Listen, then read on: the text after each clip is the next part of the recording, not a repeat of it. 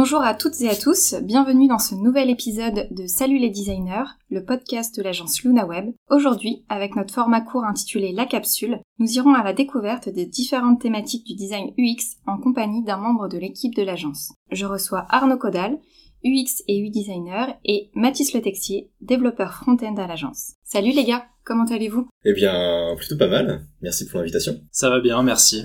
Pouvez-vous vous présenter et nous expliquer votre mission à l'agence en quelques mots? Euh, bah, Je peux commencer. Euh, je m'appelle Arnaud Caudal, donc je suis designer depuis euh, plus de dix ans. J'ai fait un petit peu de tout euh, dans ma carrière en passant du print au motion design et je me suis très vite spécialisé dans le design d'interaction. là, je suis à l'agence depuis bientôt deux ans et mon rôle avec mes autres collègues designers, c'est de concevoir des interfaces, des concepts d'interaction et de navigation qui sont euh, à la hauteur des, besoins utilisateurs finaux et bien sûr bah, des objectifs euh, de nos clients. Pour cela, je travaille en collaboration avec toute l'équipe projet et euh, c'est hyper important pour moi d'impliquer le plus tôt possible les développeurs dans la conception d'interface. Après, je parle des développeurs, mais il y a aussi tout un ensemble de métiers comme les UX researchers qui sont hyper importants d'avoir en début de projet. Eh ben moi c'est Mathis Le Texier du coup. Donc euh, je suis développeur depuis un peu plus de 10 ans euh, un peu pareil. Euh, notamment j'ai commencé en tant que développeur web et là ça fait 4 ans et demi que j'occupe le poste de donc de développeur front-end chez LunaWeb. Mon rôle, c'est principalement de développer des interfaces numériques, euh, que ce soit pour des applications, des sites web, euh, etc. Et euh, je fais ça donc de pair avec un peu tous les métiers de l'agence, mais principalement avec mes comparses designers et développeurs back-end.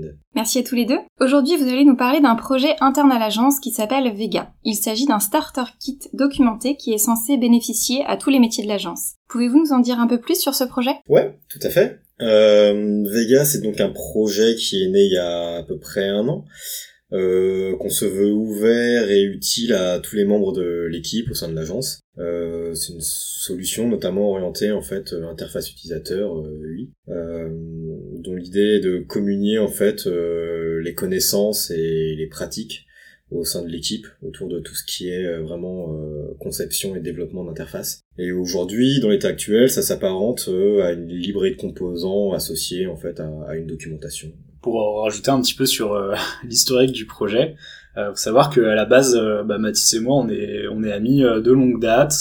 donc on s'est retrouvés dans cette agence. donc j'ai je l'ai rejoint en fait par la suite et euh, en fait, on avait déjà envie de créer un peu quelque chose professionnellement parlant. Donc là, c'était un petit peu l'occasion.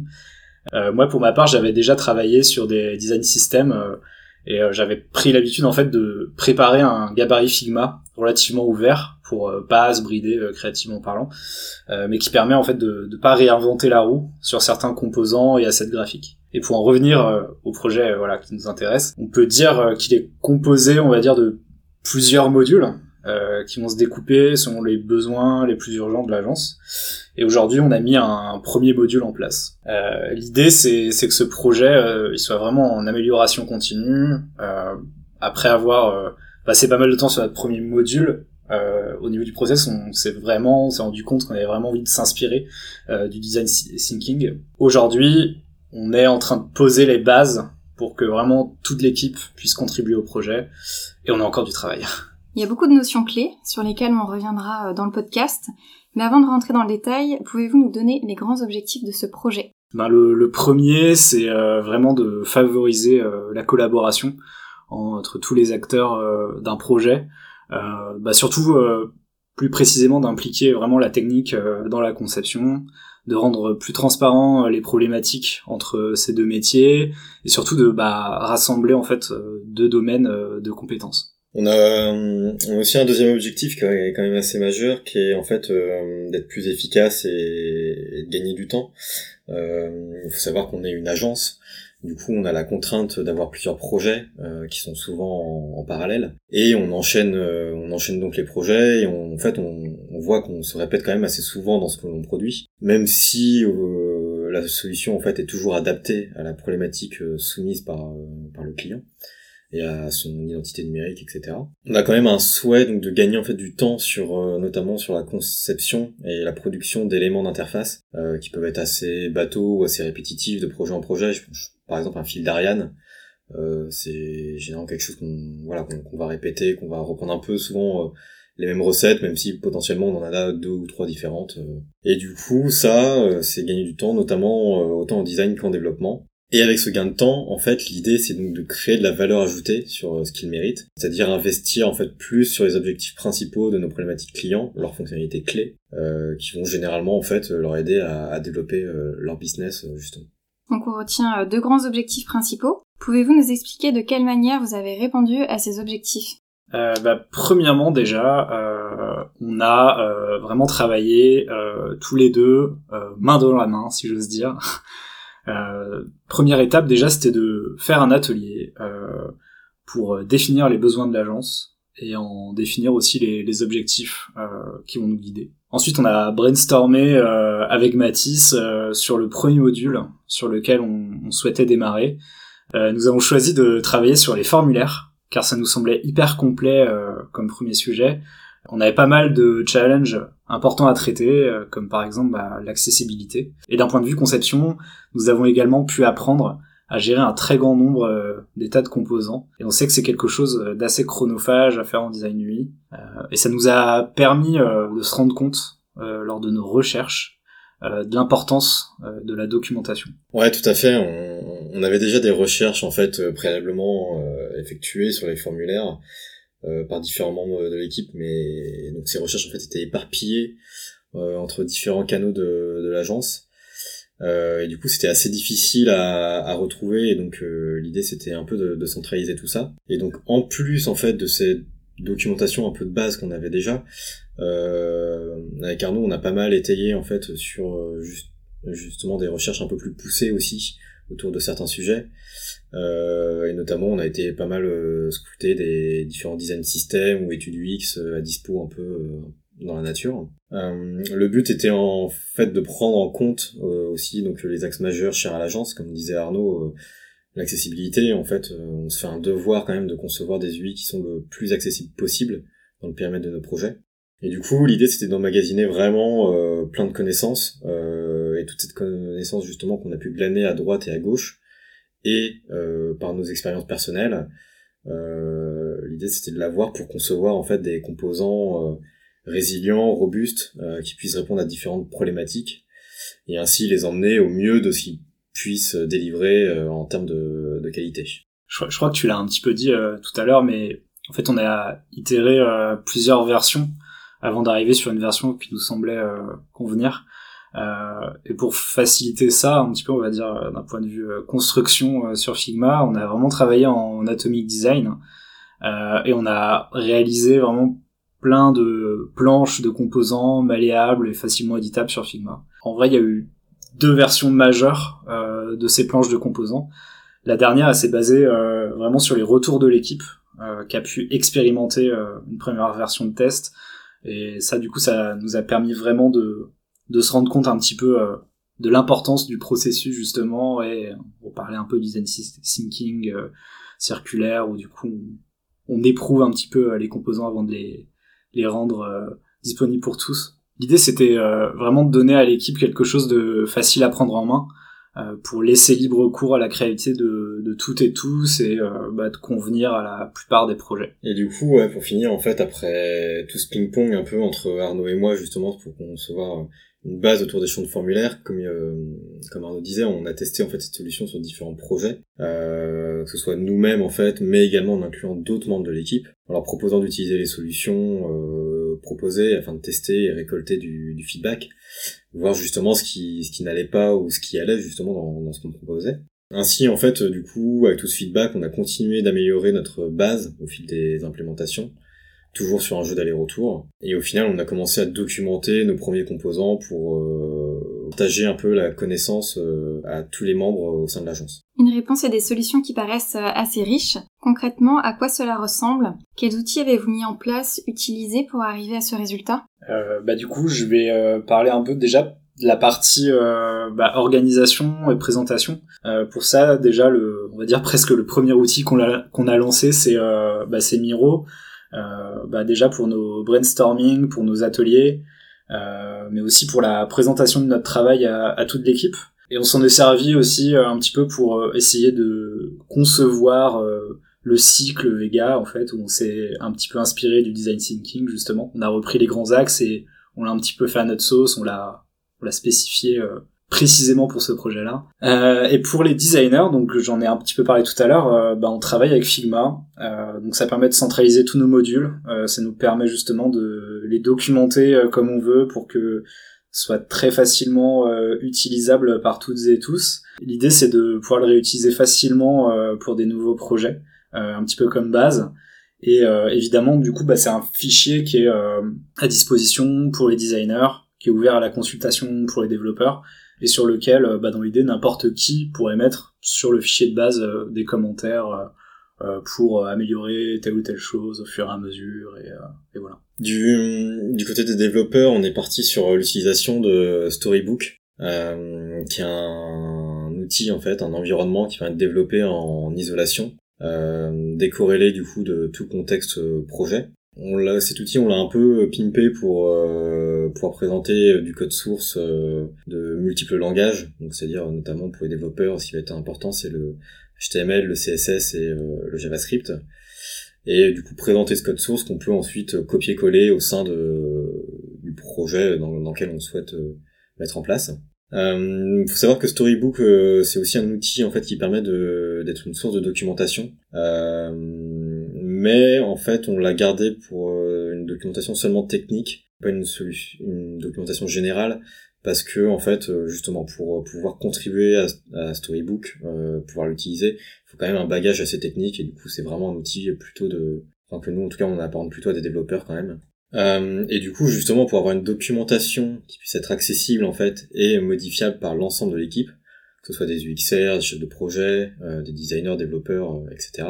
On est en train de mettre en place un, autre outil qui s'appelle Zero Eight, qui est du coup un outil qui à la base permet de documenter en fait des design systems. Donc on va retrouver des fonctionnalités assez classiques comme l'écriture de, de, notes générales, mettre des exemples de cas d'utilisation, euh, de faire, à ne pas faire, euh, etc.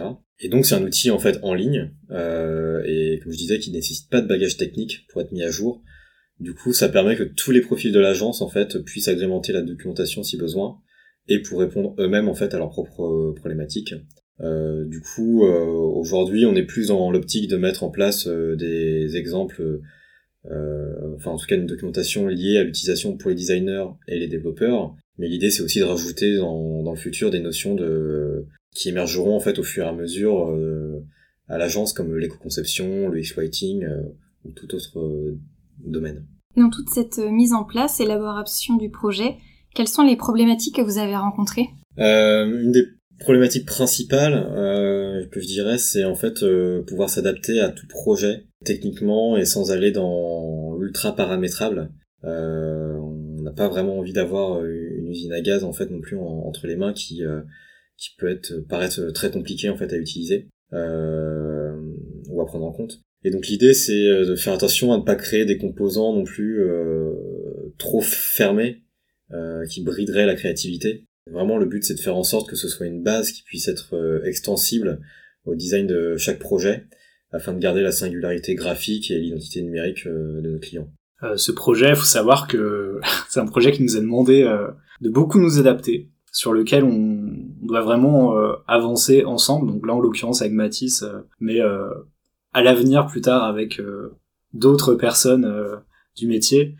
Et du coup, on avait besoin de potentiellement aussi faire des pauses. On a donc fait en sorte, de notre côté, de profiter de ces temps de, pause pour tester le module sur des projets clients, demander des retours à l'équipe, etc. Et c'est un projet qui est assez chronophage, euh, qui demandait bah, des plages de temps assez larges et régulières pour euh, bien démarrer un module. Après, c'était un peu plus simple euh, à gérer, on va dire. On a donc dû anticiper un petit peu au mieux notre planning, ce qu'on prévoyait de faire, ce qu'on prévoyait de rechercher, sachant que justement en phase de recherche, c'est pas facile car on navigue beaucoup à vue. On sait jamais trop ce qu'on va trouver et sur quoi on va avancer. Autre petite problématique, c'était de faire adhérer vraiment l'équipe au projet. Alors c'était plus un challenge, c'est pas vraiment euh, une problématique, mais euh, on va dire que euh, là, moi, c'est moi d'expérience en fait. Avec ce genre de, de simili-kit, on peut toujours y voir peut-être une, avoir une, une petite réticence. par exemple, bah, est-ce que ça va pas me brider créativement? Euh, bah sur ce point, typiquement, on a dû déjà bien expliquer euh, que l'objectif en fait de, de ce projet, euh, bah, c'est de gagner du temps euh, sur tous nos projets clients euh, pour laisser plus de temps sur la partie purement créative, graphique, conceptuelle. Et, et voilà, vraiment, si on avait loupé ça, je pense que on aurait préféré tout arrêter. Car euh, moi je pense que le plaisir de créer euh, librement c'est vraiment euh, ce qui nous anime nous les designers tout au long d'un projet. C'est important aussi à ce niveau-là en fait de laisser la porte ouverte pour laisser aux designers le soin de ne pas par exemple utiliser un de nos modules dans le cas où le projet nécessiterait quelque chose de vraiment sur mesure autre point en fait auquel je pense, mais qui rejoint un peu des, ce qu'on a déjà pu expliquer, c'est que il faut trouver en fait les bonnes solutions qui soient utilisables facilement par le reste de l'équipe. Euh, et ça c'est pas pas si facile. Euh, le projet en soi en fait est assez singulier, le projet Vega, et du coup euh, on trouve peu de documentation ou de retour d'expérience en fait sur des personnes qui auraient déjà essayé de, de faire la même chose. donc au final on doit vraiment tout créer de, de zéro. Euh, et du coup, on avance pas mal à tâtons, en faisant face à de nouveaux concepts, euh, des contraintes de nos outils, de nos variétés d'utilisation, etc. Et du coup, c'est vraiment un travail, ouais, euh, comme, comme on l'a dit, hein, en constante évolution, en fait, basé sur sur le feedback de, de chacun au sein de l'équipe. À l'inverse, en plus de répondre à vos objectifs initiaux, est-ce que vous avez d'autres avantages, des à côté bénéfiques qui se sont dessinés? Ouais, complètement. Euh, a la, enfin moi je pense beaucoup à la centralisation des connaissances et des bonnes pratiques. Euh, en fait, tout ce que chacun peut apprendre dans son coin ou à travers des les modules développés au sein du projet Vega, eh ben, on va pouvoir les, les, les communier en fait à un seul endroit. Je pense notamment à l'exemple en fait euh, du placeholder sur le module des formulaires. C'est que on a des personnes euh, qui n'étaient euh, pas forcément au courant que un placeholder par exemple c'est à éviter en soi dans, dans les designs parce que enfin design dans l'utilisation en fait sur un site web parce que ça pose des problèmes d'accessibilité comme par exemple quelqu'un qui va voir un placeholder, enfin un champ en tout cas euh, rempli avec un placeholder, qui en soi est censé l'inviter justement à remplir ce champ, peut potentiellement le considérer comme déjà rempli, et du coup il va passer euh, à côté, et euh, ensuite quand il va soumettre son formulaire, bah, ça générera des erreurs en fait. Et donc ça on avait des personnes qui étaient déjà au courant de ça dans dans l'équipe, mais d'autres qui ne le savaient pas, et du coup voilà, c'était un bon exemple en fait justement de, de connaissances de base un peu pour, pour tout le monde. Et du coup, voilà, on a cet enrichissement de, de connaissances euh, communes. Ça permet aussi, je trouve, un onboarding un peu plus aisé euh, des personnes qui rejoignent l'agence ou même des profils juniors. Euh, C'est-à-dire qu'à ce regroupement de connaissances, bah, on va pouvoir leur mettre déjà un pied dans, dans l'agence ou alors même nourrir des connaissances personnelles bah, qu'ils n'avaient pas encore. Et dernier point, je dirais, euh, dernier avantage, c'est que aussi euh, pour des personnes qui qui ont pu accumuler justement de l'expérience, euh, certaines notions, etc., qui ont pu le partager, mais sans forcément euh, le centraliser quelque part, et qui finalement quittent l'entreprise. Bah, ça permet justement de pas perdre ces, ressources en fait et d'avoir toujours d'être dans l'évolution en fait constante au sein de l'agence. Là, si on parle un petit peu plus du métier de designer, bah vraiment si on prend notre premier module qu'on a mis en place, euh, je trouve que ça a permis de, rassurer euh, les designers sur le fait euh, bah, qu'ils vont donner l'ensemble des clés dont le dev a besoin pour travailler. typiquement sur le, le Figma qu'on a préparé, il y a vraiment euh, toutes les toutes les itérations possibles de certains champs, des cases à cocher, etc. Et là, du coup, de base, en fait, il y a tout. Il suffit juste de l'éditer et le mettre en, en, forme selon justement la charte qu'on veut appliquer petit à petit aussi, on, nous, on, se rend compte que ça crée un petit peu plus de rapprochement entre le design et la technique, euh, parce que ce qu'on a préparé euh, bah, sur Figma, ça a permis à, toutes et tous de voir visuellement, vraiment, euh, comme l'exemple que j'ai donné un peu, vraiment de donner d'un seul coup d'œil toutes les variantes possibles d'un même, composant. Euh, la documentation, euh, ça a permis euh, également de mettre des mots et de déconstruire un petit peu certains aspects techniques et de conception qui n'étaient pas forcément visibles et pas forcément faciles à prendre en compte. Donc l'exemple des placeholders, typiquement, c'était un bon exemple tout à l'heure. Et petit à petit, bah, le projet, en fait, on se rend compte qu'il est un petit peu infusé dans les esprits. Et aujourd'hui, bah, en fait, après un an de lancement, on va dire, au fur et à mesure, on se rend compte que ça a un petit peu réduit justement les frictions euh, qu'il pouvait y avoir lors du passage euh, à la réalisation euh, technique. Quelles sont les prochaines étapes? Je pense qu'une des prochaines étapes majeures, c'est encourager la, la, contribution en fait de, de, tous au projet et des solutions proposées. c'est vraiment vers ça qu'on se dirige, je pense, en ce moment-là. C'est ouais, du coup, laisser d'autres personnes en fait démarrer de, de nouveaux modules au sein du de Vega et du coup euh, permettre d'étoffer le, le, catalogue de composants, de modules UI euh, proposés. Et tout ça, du coup, à travers bah, le cycle euh, itératif Vega un peu qu'on a pensé justement, qui est très basé, bah, comme je on le disait, hein, sur, sur une méthode de ping-pong. On, fait, on teste, on fait, et puis au final on arrive à quelque chose et puis on documente. Un bon point en fait, ça serait de, je pense, de profiter des solutions proposées sur de plus en plus de projets je pense que ça serait un bon marqueur euh, d'adoption en fait pour euh, pour pour Vega justement ça serait cool de voir ça euh, il y a aussi autre chose bah c'est ça ça va se voir un petit peu dans le futur mais vraiment d'entretenir tous ces différents modules pour l'instant on en a qu'un et potentiellement on en aura je sais pas, peut-être 1000, je rigole. en fait, il faudra bien les entretenir justement pour qu'ils restent à jour. Euh, vérifier aussi s'ils sont toujours utiles. Euh, donc bah pour ça, observer euh, comment on peut s'adapter aux nouvelles contraintes, aux nouveaux usages du web. Et euh, bah, pour finir, en fait, bah là, la prochaine étape cruciale, c'est que là, on, on, va commencer justement à sonder chaque métier de l'agence pour vraiment définir quels pourraient être les prochains modules et sur lesquels travailler, prioriser, tout ça. Voilà. Merci beaucoup Mathis et Arnaud pour la présentation de ce Starter Kit documenté, un projet singulier, structurant pour l'agence, on se revoit bientôt pour un nouvel épisode. Vous pouvez d'ores et déjà retrouver ce format de la capsule tous les deux mois en compagnie d'une personne de l'agence. Retrouvez également nos épisodes en format long avec des invités experts de leur sujet. N'hésitez pas à vous abonner à la newsletter du podcast pour retrouver l'ensemble des ressources de nos épisodes, les tips et conseils de nos invités. C'est sur le site salutlesdesigners.lunaweb.fr que ça se passe. On vous dit à bientôt pour un nouvel épisode de Salut les designers